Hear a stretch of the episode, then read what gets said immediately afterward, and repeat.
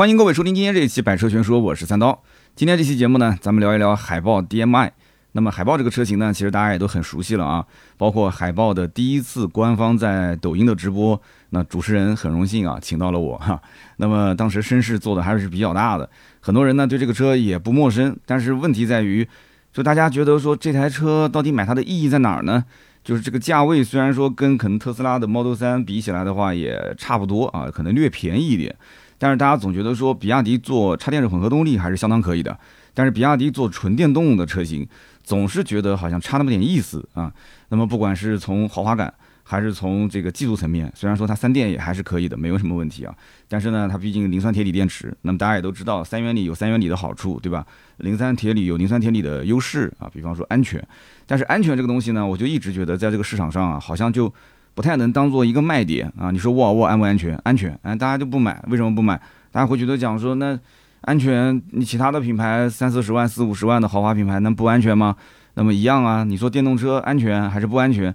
该烧一样都烧，是吧？而且身边其实也没有见过多少说车辆自燃的案例，虽然在网上会看到一些新闻。那我也想问问各位，你身边有人开着电动车或者是混合动力车型啊？到今天为止，这么多年来。他烧过吗？啊，如果是有的话，评论区咱们交流一下啊。如果有照片有视频，你也可以发。但是我身边是一个都没有，但是在网上看到了还挺多的。这就有点像什么呢？我觉得有点像这个飞机啊。很多人觉得坐飞机特别危险啊，飞机经常就是一坠毁，那就基本上没有一个能够存活下来，是吧？那么飞机上也是没有。降落伞的，因为普通人也也从来没跳过伞，是吧？再加上这个飞机本身这个飞行的高度啊，其实跟我们就是真正理解上的这种高空飞行还是有一点差别，所以让你跳，估计你也不太会，然后高度也不够，对吧？所以呢，就是从各方面角度来讲，飞机但凡一出现新闻了，那都是大新闻。但是你想，每一天那么多的航班，就是飞机整体的事故率啊，曾经看到相关的一些数据，它实际上可能还没有一个摩托车或者是一个机动车在路上发生的。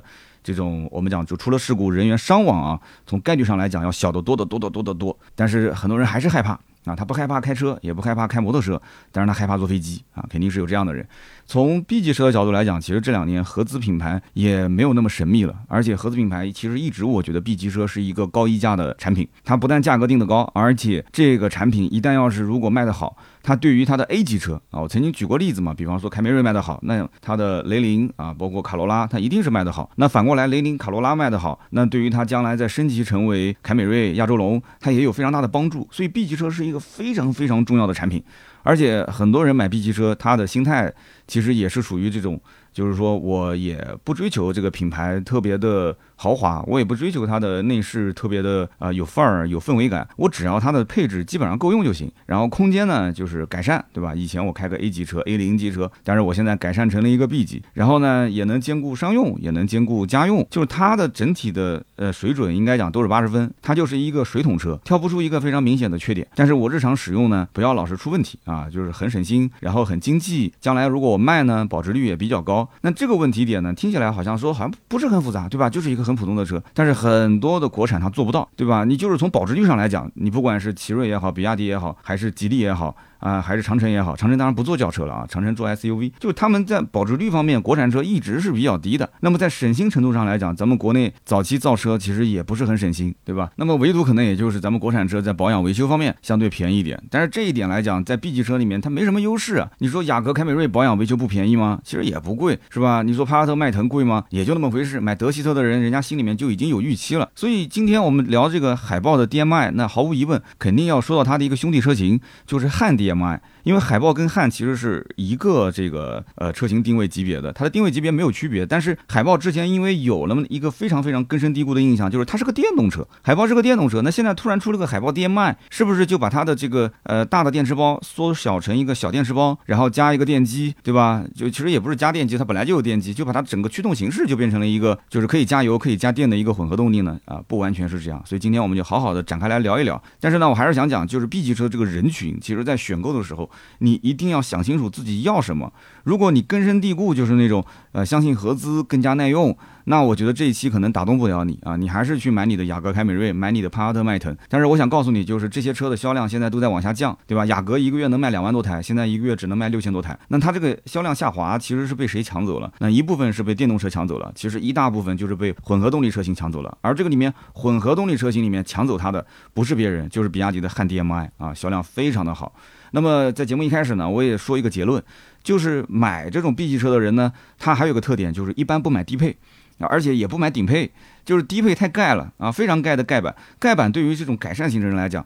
就是最低配的版本，它的配置达不到我的标准啊，甚至于比我之前开的那台车的配置还要低，它肯定不能接受嘛。所以一般都是往上看，但是他也不会说花呃冤大头的钱去买一个最顶配啊，因为买到最顶配可能还能再越级去买其他的车型了。所以一般都是选择中配或者是中高配啊，不管是雅阁、凯美瑞还是帕萨特、迈腾啊，都是这样，都是豪华版卖的好，是吧？那么因此呢，比亚迪的汉 DM-i 你也别看它的入门价，你要看它的畅销版本，它的主销配置是什么？其实是一百二十一公里的顶配，也就是尊享型。那么尊享型卖多少钱呢？二十一点九。八万。那么关于比亚迪海豹 DM-i 这个车呢，因为才刚上市嘛，那从我呃做销售的这个角度去判断的话，我觉得它主销版本应该也是一百二十一公里的顶配尊贵型。那么尊贵型卖多少钱呢？售价十八点六八万。那么有人讲说十八点六八万是海豹的幺二幺的顶配，对吧？那么二十一点九八万是汉的幺二幺的顶配，他们两者之间等于差了两万七千块钱，两万七千块钱，那不等于又降价了吗？哎，你这个问的好啊，你这个反应非常快。的确，我个人觉得啊，给我一种。感觉就是海豹 DM-i 就是换了个名字，等于说是把比亚迪汉 DM-i 的价格又降了一波，又降了一波。性价比来讲的话，我觉得还是海豹的性价比更高一点，但是它不一定适合你啊。你也可以理解成海豹就是汉的一个运动版啊，它不一定适合你，但是它确确实实性价比，我觉得是比汉要高的。当然了，那现在汉也是结合了一些优惠，再加上汉后期，我个人觉得是会降价的啊，是会降价的。所以呢，我们今天展开来好好的说一说。那么虽然说新车叫海豹 DM-i，但是我个人感觉这台车子其实在海豹的设计元素上来讲的话，是做了一些收敛。因为大家都知道，这个海洋系列用的是所谓的就是概念车 o 型 X 的一个什么海洋美学，是吧？所以它这个车子里面会设计很多什么海浪啊、海豚的尾巴啊这些造型。但是你要知道，在一辆 B 级车上面，你是不能这么放飞自我的。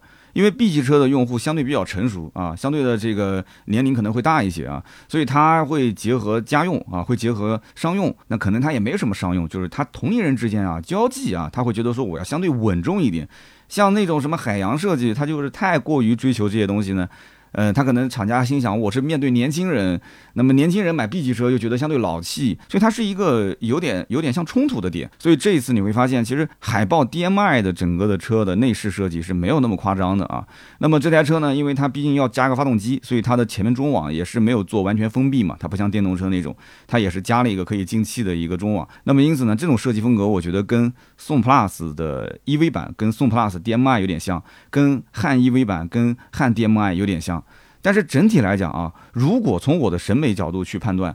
你说一定要让我在这两个车当中二选一，那我肯定是毫不犹豫的选海豹 DM-i，因为我觉得这个比亚迪的汉 DM-i 那个前脸确实不好看，那个前脸就像是戴个口罩啊，就是虽然说它尾部设计包括侧面线条非常漂亮，但是就是这个前脸不好看。但是汉 EV 的前脸设计非常好看啊，我不仅一次在视频跟音频电台里面我都会说这样的一个观点。那么海豹 DM-i 的前脸是不是就能给满分呢？我觉得也给不了，我个人呢觉得给个给个六十五到七十五吧，因为它的前脸设计还是有点过于复杂啊，我不是。特别的喜欢，但你不是说了吗？就两个必须二选一。那比起汉 DM-i，那二选一，我还是选海豹的 DM-i。然后这里面还有一个比较小的、细微的差别是什么呢？就是海豹 DM-i 的这个尾部，它去掉了 Build Your Dreams 啊，就是呃，让我们一起梦想放飞，是吧？Build Your Dreams 就这样的一段英文。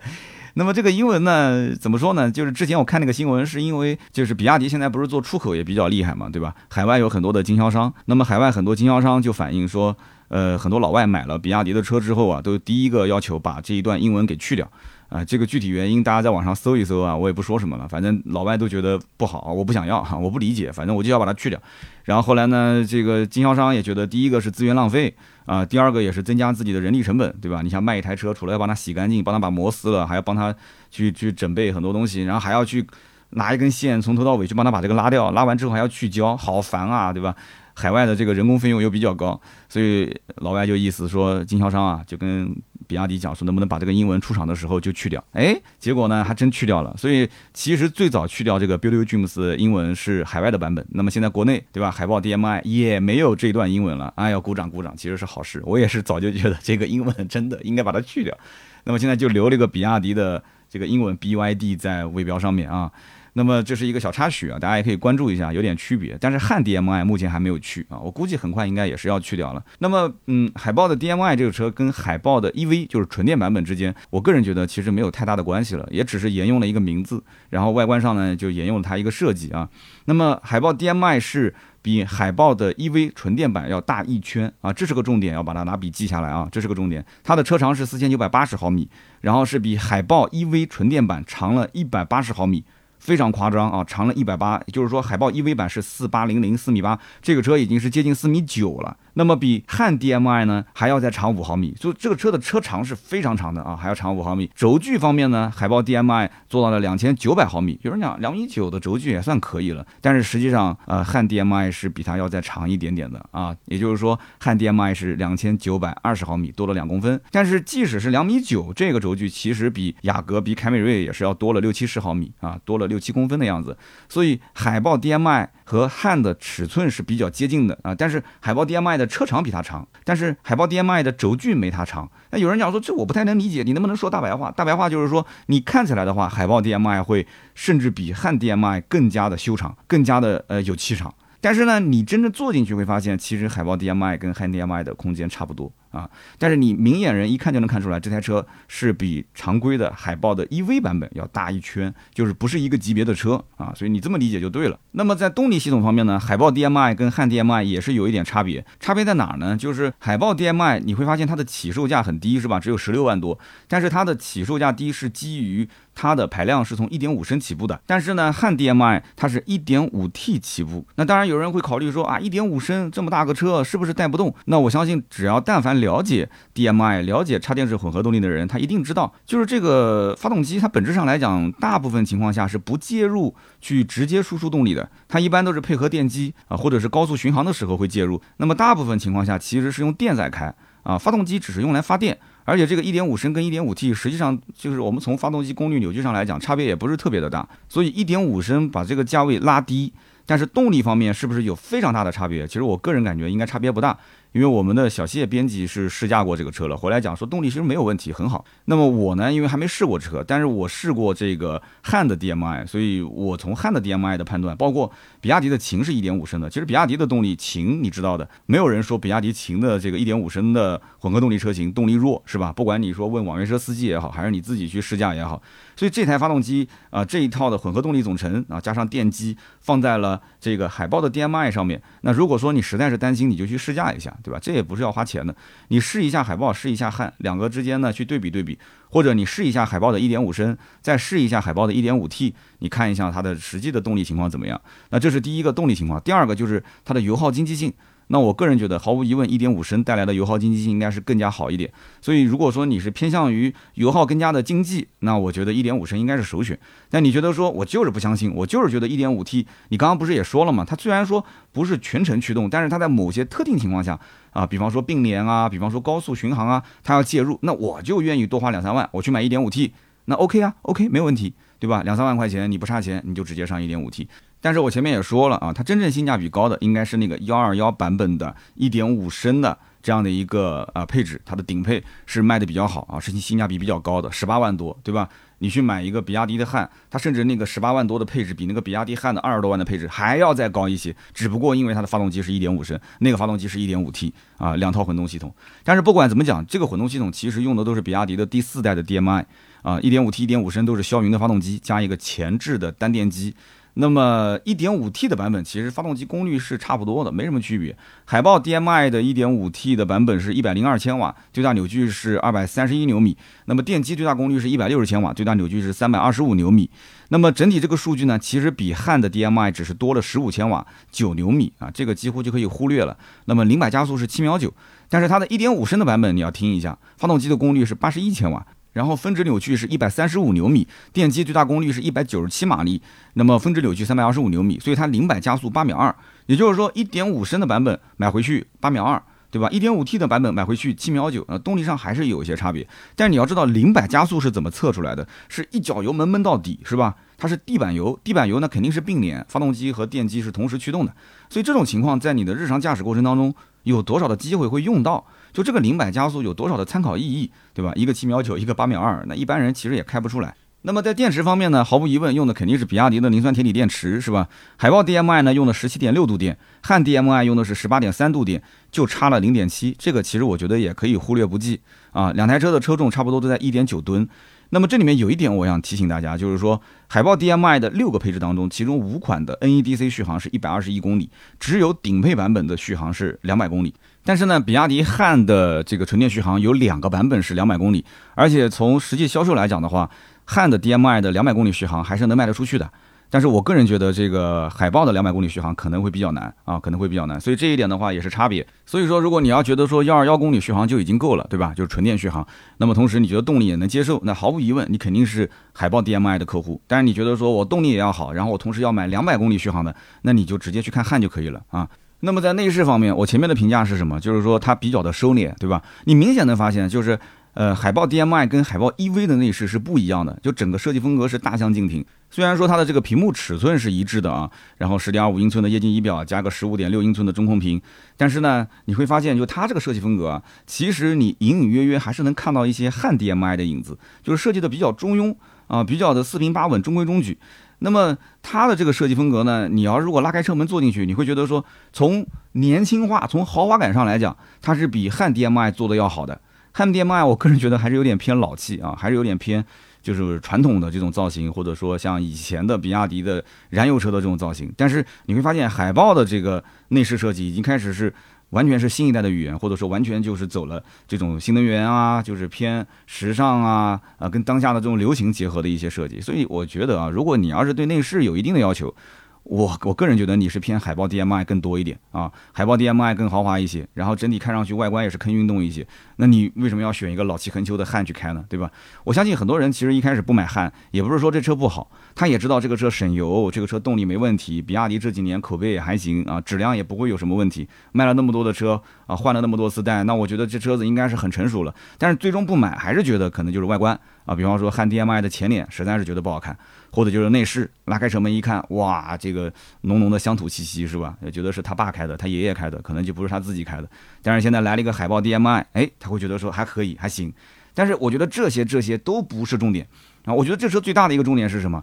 海豹 DM-i 的前悬都一样啊，跟汉 DM-i 都是麦弗逊，但是后悬架它现在用的是五连杆的悬架，这是比亚迪的 DM-i 混合动力轿车车型当中第一次搭载。那么这个你想啊，用料上去了，那么工程师也不是傻子，对吧？工程师肯定也要去针对性的调教，呃，有这么好的材料，那我要去进行调教，调完之后驾驶质感是有明显提升的啊。我们的小编去试完之后回来讲说，真的不一样，驾驶质感我不敢讲说百分之百好评啊，就是我跟小编聊，比方说我们小谢去试完之后，我说你能给多少分？他说如果说以前汉 DM-i 给六十分，那现在这个起码能给到七十五到八十分，我觉得也可以了啊。一个比亚迪的这个。底盘我觉得能到七十五八十这个评价已经是非常高的评价了啊。那么整体评价从小编试完回来讲，就是说啊比较有韧性啊，然后呢悬架回弹呢动作比较干脆。其实我觉得讲这种动态驾驶啊，就是语言从音频角度来讲很难描述，大家还是自己去开一开。就是我相信买 B 级车的人肯定之前已经是有过呃买车的经验了，而且你已经开了很多年的老司机了。两台车子一上手，油门刹车，然后转向，整体的悬架，不管是坐前排后排，你很快就能感受出来了，对不对？有没有韧性啊？底盘紧不紧绷？那么驾驶的过程中，整个的转向的指向性怎么样？就是我们虽然到不了那种职业车手的水准，但是起码你能知道好不好开，对吧？底盘质感你喜不喜欢？这一点我觉得大家千万不要去省掉这个环节，一定要去试一试啊！没事就压一压那个窨井盖啊，就过一过那个减速坎，是不是？这都是我们最常见的一种情况嘛。所以呢，一句话来总结，我个人觉得海豹 DM-i 应该是属于那种，就是用了海豹的造型，但是呢，更像是汉 DM-i 的一个运动版，哎，而且入门的价格会更低啊。我觉得这个车这么定位就对了。那么怎么讲呢？就是悬架有差别，内饰有差别，外观有差别，然后从动力系统上来讲，也有一点五升的版本了，所以这些都是你在选这两款车之间呃比较大的一个差异。那有人讲还有一些，比方说操作系统，那这个东西呢就仁者见仁，智者见智了。因为现在海豹 DM-i 用的是腾势同款的啊，目前最新的 D-Link 的系统啊，六纳米的一个五 G 芯片。然后呢，整个操作系统其实看上去呢，UI 界面也是比汉要稍微的更加。时尚一些啊，更加的高档一些，所以同价位，我个人觉得啊，就是你要如果选择的话，我推荐海豹 DM-i 就买那个一百二十一公里的旗舰版。但是有人可能要讲了，说，哎，那我就想拿汉 DM-i 的 1.5T 去对比海豹 DM-i 的 1.5T，我想看看它性价比怎么样。其实你可以怎么比呢？你就拿两个都是定价二十点九八万的版本，海豹是 DM-i 一百二十一公里的旗舰，汉是 DM-i 一百二十一公里的尊荣，你比一下就知道了。哎，两个车动力是一样的，对不对？那我们就看配置怎么样嘛，对吧？那么你一拉出配置表一对比，就会发现海豹 DM-i 啊多了电动记忆后备箱，然后更多功能的外后视镜，还有主动降噪，还有真皮方向盘、真皮座椅、HUD 抬头显示，还有自动防眩目后视镜、副驾驶座椅的加热通风等等。所以说配置更高，那毫无疑问嘛，肯定是海豹的 DM-i 性价比更高，你说是不是？不过呢，海豹 DM-i 这个车定这个价格，我觉得也没什么意外。为什么呢？因为海豹的纯电。一开始的定价是二十一万多，是吧？这个价格一开始觉得说好像比特斯拉 Model 3还是有点性价比的啊。呃，Model 3卖二十三万多，它便宜个两万块钱。但是后来呢，发现这个销量还是不是不是很给力啊，就是一个月就卖个几千台，五千多台，四千多台。那么后来呢，海豹就出了一个纯电的冠军版，那么冠军版一下子把价格就拉低到了十八万九千八啊，等于说是一个十九万不到的车。那么当时也是指望说价格降了之后呢，销量能够猛增，但是后来发现好像销量也没有怎么猛增。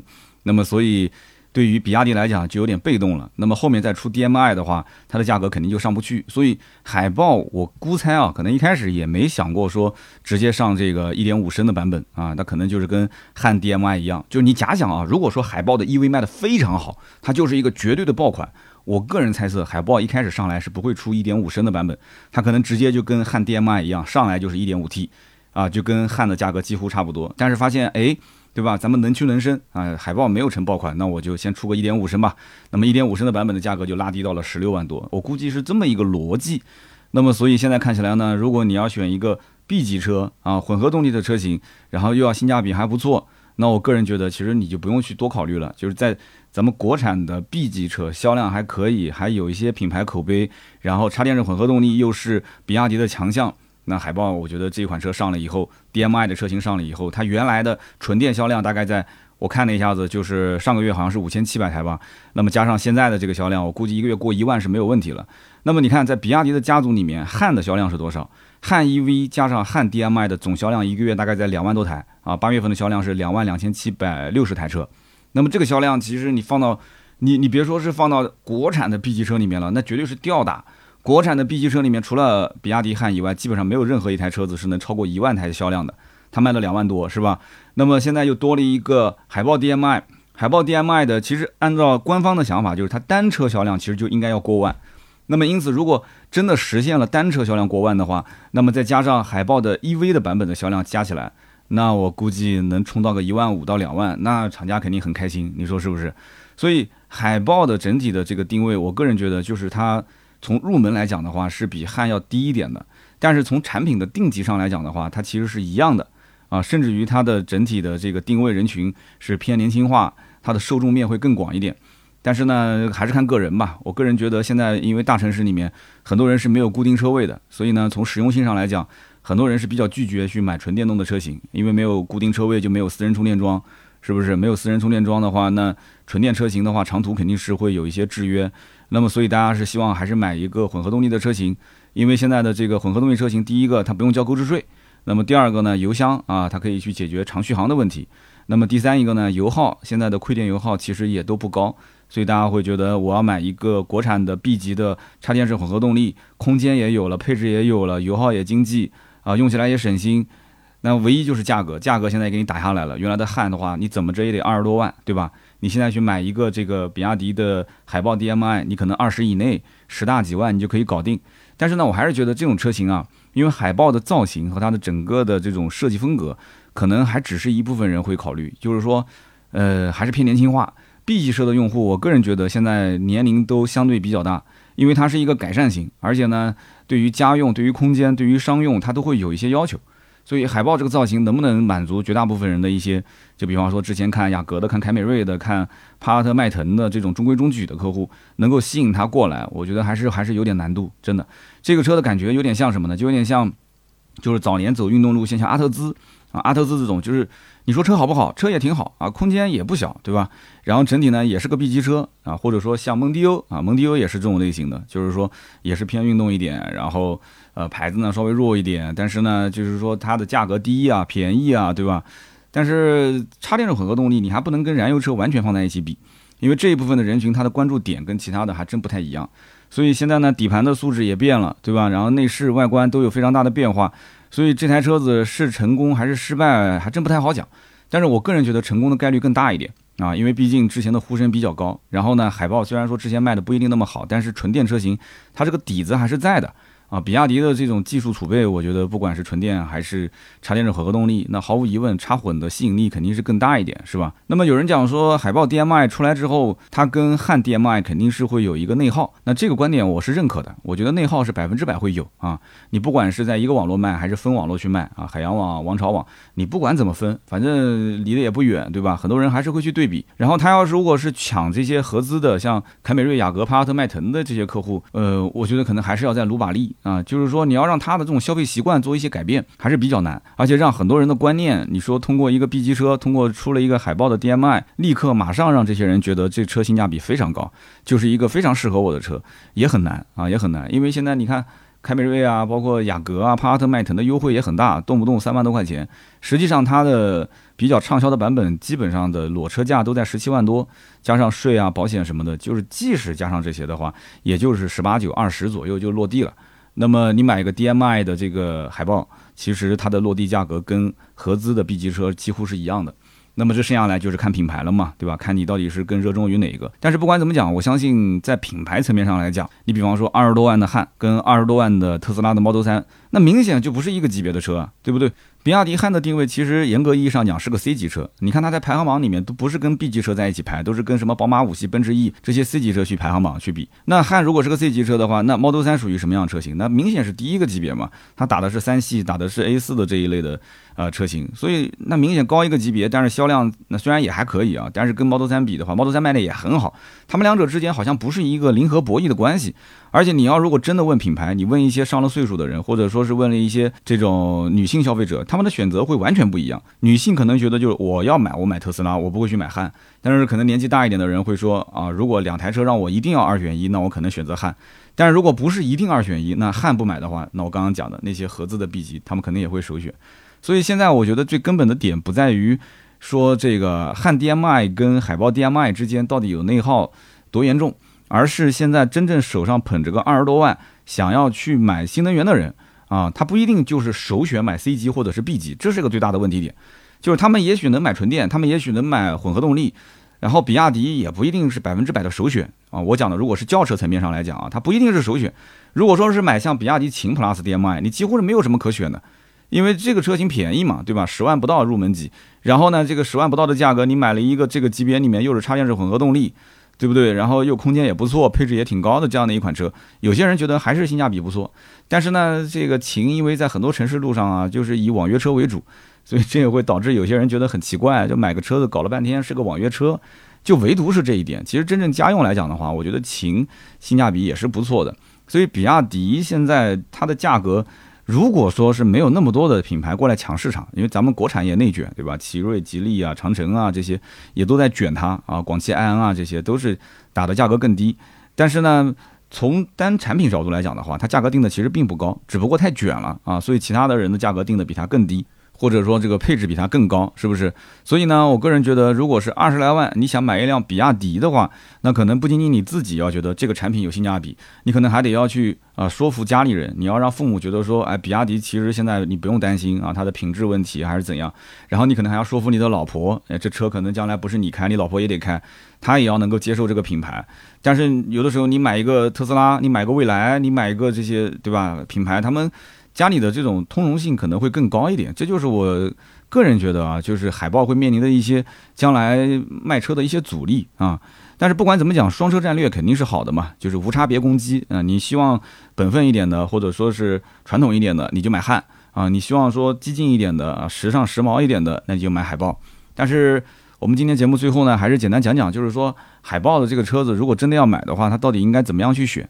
其实海豹这个车型呢，我觉得它幸好是没叫驱逐舰，因为一开始呢，本来是想叫驱逐舰零七，对吧？之前大家应该也看到了，它如果是叫驱逐舰零七，这个车就更难卖。而且百分之百这车销量跟海豹的销量是不能合并到一起的。那么现在是继续沿用海豹这个 IP 呢？今后你不管是从销售数据上看，它也漂亮，对吧？而且从品牌上来讲的话，那毕竟海豹这个 IP 已经是有些年头了嘛，它也积累了一些口碑。所以海豹 DMI 的这些客户群体，他一定是对海豹以前会有一个传统印象，觉得说这个车从技术储备上来讲还是可以的，品牌口碑也不错。只不过早年可能是因为价格，可能是因为对。这个品牌不熟悉，因为这个海豹嘛，对吧？比亚迪应该都是王朝系列那些车卖的好，都是那些什么宋啊、秦啊、什么唐啊这些车，所以呢，海豹还算是有一些口碑、有一些知名度在外面。那么在这种前提条件下，你如果一定要选的话，六个配置，一点五升三款，一点五 T 三款，我刚刚前面已经说了我的结论了，一点五升的幺二幺续航最顶配的版本，这个版本肯定是适合你买的。它的零百加速八秒二，跟一点五 T 的零百加速七秒九，其实也差不了多少。那么顶配车型的配置肯定也是足够用的，对不对？大家都知道，一点五升的版本，你如果一看配置表，我的妈呀，最低配的配置实在是太低了，没有天窗，那么副驾驶座椅还是手动调节，最关键就是拉开车门，它的仪表、它的中控屏都是小屏幕啊。除了这个版本以外，其他版本都是标标准准的这个屏，那么所以性价比肯定是低的，不推荐的啊，一看就是个最低配。那么次低配的豪华，相对来讲性价比还是挺高的。啊，起码多了个三六零全景影像，多了个全景天窗，然后十点二五寸的液晶屏，十五点六的中控屏，副驾的电动座椅，这些都有了，也就是贵一万块钱。但是这还不是性价比最高的，所以我最推荐就是买幺二幺的顶配，这个是尊贵版，十八万六千八，肯定是卖的最好的。那比豪华版多了一套 L 二级的智能驾驶辅助，然后电动后备箱、座椅加热通风、氛围灯这些都有了，对吧？十八万多加一个保险，购置税也没有嘛，加个保险的话十九万左右，那么这个性价比肯定是比汉要高得多得多。那么现在其实整体的 B 级车市场，我觉得国产车真的能够打出来的、拿得出手的，我觉得不多，真的是不多。这几年你看，如果是汉，汉是三年前上市的嘛，如果说是汉没上市的话，那国产 B 级几乎是没有一辆车能打，就没有一辆车销量过万啊，甚至一辆车销量过五千的都很少。那么除了汉以外，在国内 B 级车市场，其实大家呢。主要问题还是在于第一个新能源，现在只有比亚迪的这个牌子打出来了，其他的一些品牌，不管是长城啊、奇瑞啊、吉利啊，在插电式混合动力或者在纯电里面，它还是还是缺点火候。那比亚迪现在就是拿着这个尚方宝剑去杀 SUV 市场，现在几乎也就没有对手了嘛。宋 Plus 现在已经是整个的 SUV 的排名第一了嘛。那么在纯电市场上，它的一些呃，不管是海豚、海豹，还是说它的那个海鸥，其实卖的也都还行啊，哪怕就是一个月五六千台，其实也不算差。你要是比起其他的品牌，也算好的了。但是比亚迪不是五六千台就能满足的，比亚迪的车子那是款款都得要过万啊，甚至要过两万，对他来讲。所以说，在这样的一个大的前提下，作为一个 B 级车来讲，我觉得对于咱们国产车的一些其他品牌会有会有很大的一些刺激，他会觉得说，咱们国产车也不是说不能做轿车。那么插电式混合动力，咱们国产车要把它做得更有性价比啊，在 A 级车里面要更便宜，那么在 B 级车里面要能看得出来，就比他们要有优势。其实抢的都是合资市场。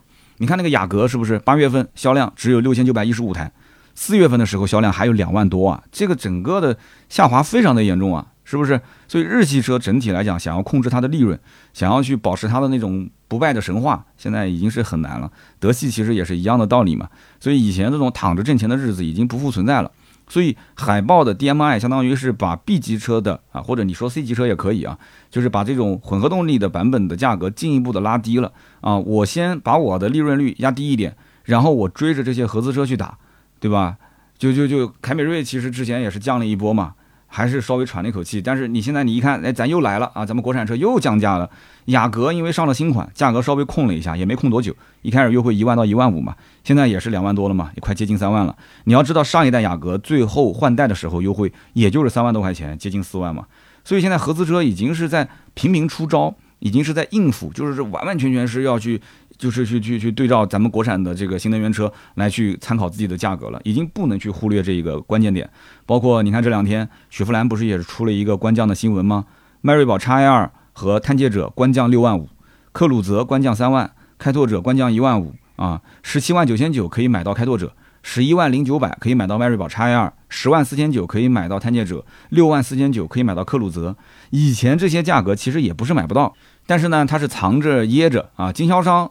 后期给你优惠，但是对外指导价官方不说，哎，就按照这个来。但是现在等于就是官方直接全国性的啊，就是官宣了，告诉你我们就官降了。那么有些老车主其实一看就知道这是什么官降啊，就我谈也能谈得到。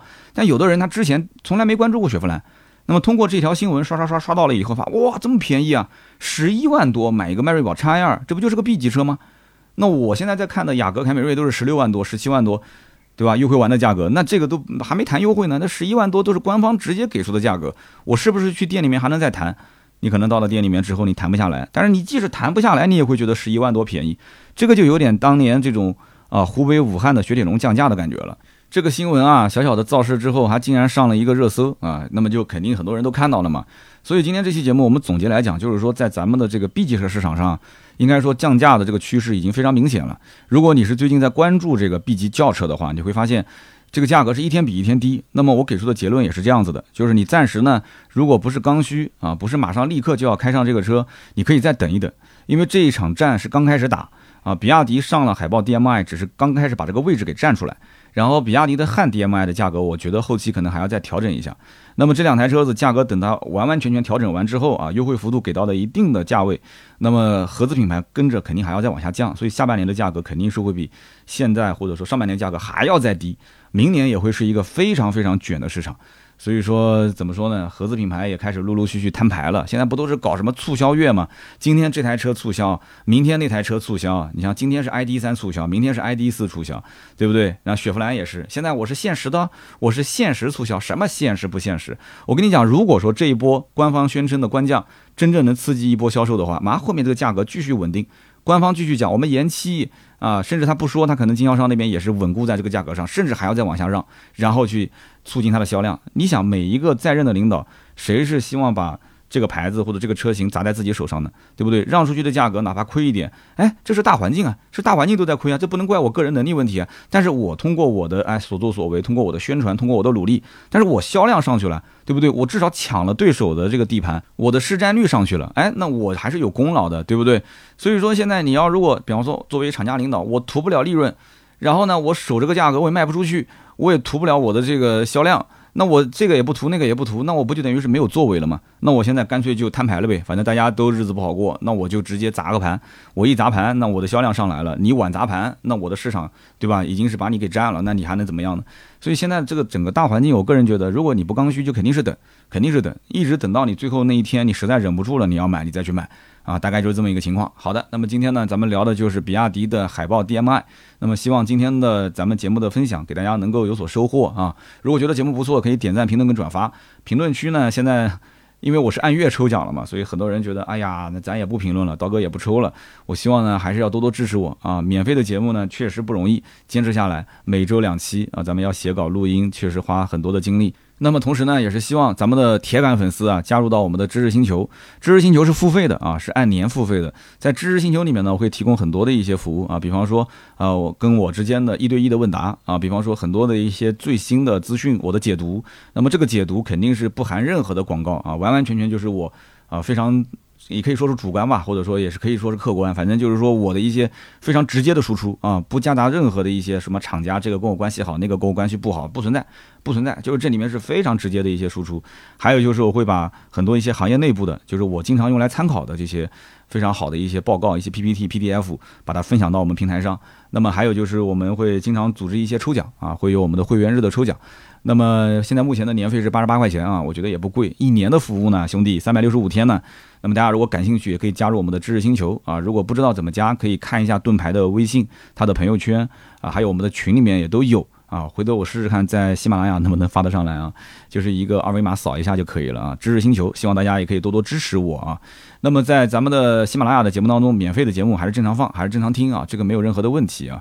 那么同时呢，我还有很多的一些视频节目，视频节目呢在我们的哔哩哔哩啊，每周五会更新一期，大家可以关注一下《百车全说》，还有我们的抖音号“三刀砍车”，每周会更三到四期，还有就是我们的公众号，大家可以关注一下公众号“百车全说”，每天都会有更新。那么节目最后最后呢，也是提醒大家啊，给我投投月票，在我们的节目的手机播放页面的下方，就是那个小三角的下方有个月票的。这个投喂的一个小的按键，大家可以点一点啊。每个人听三十分钟的节目呢，就会送一张月票。希望大家多多支持我，月票越多，我的节目曝光量越大啊，粉丝也会越多。好的，那么今天这期节目呢就到这里，咱们下周三接着聊，拜拜。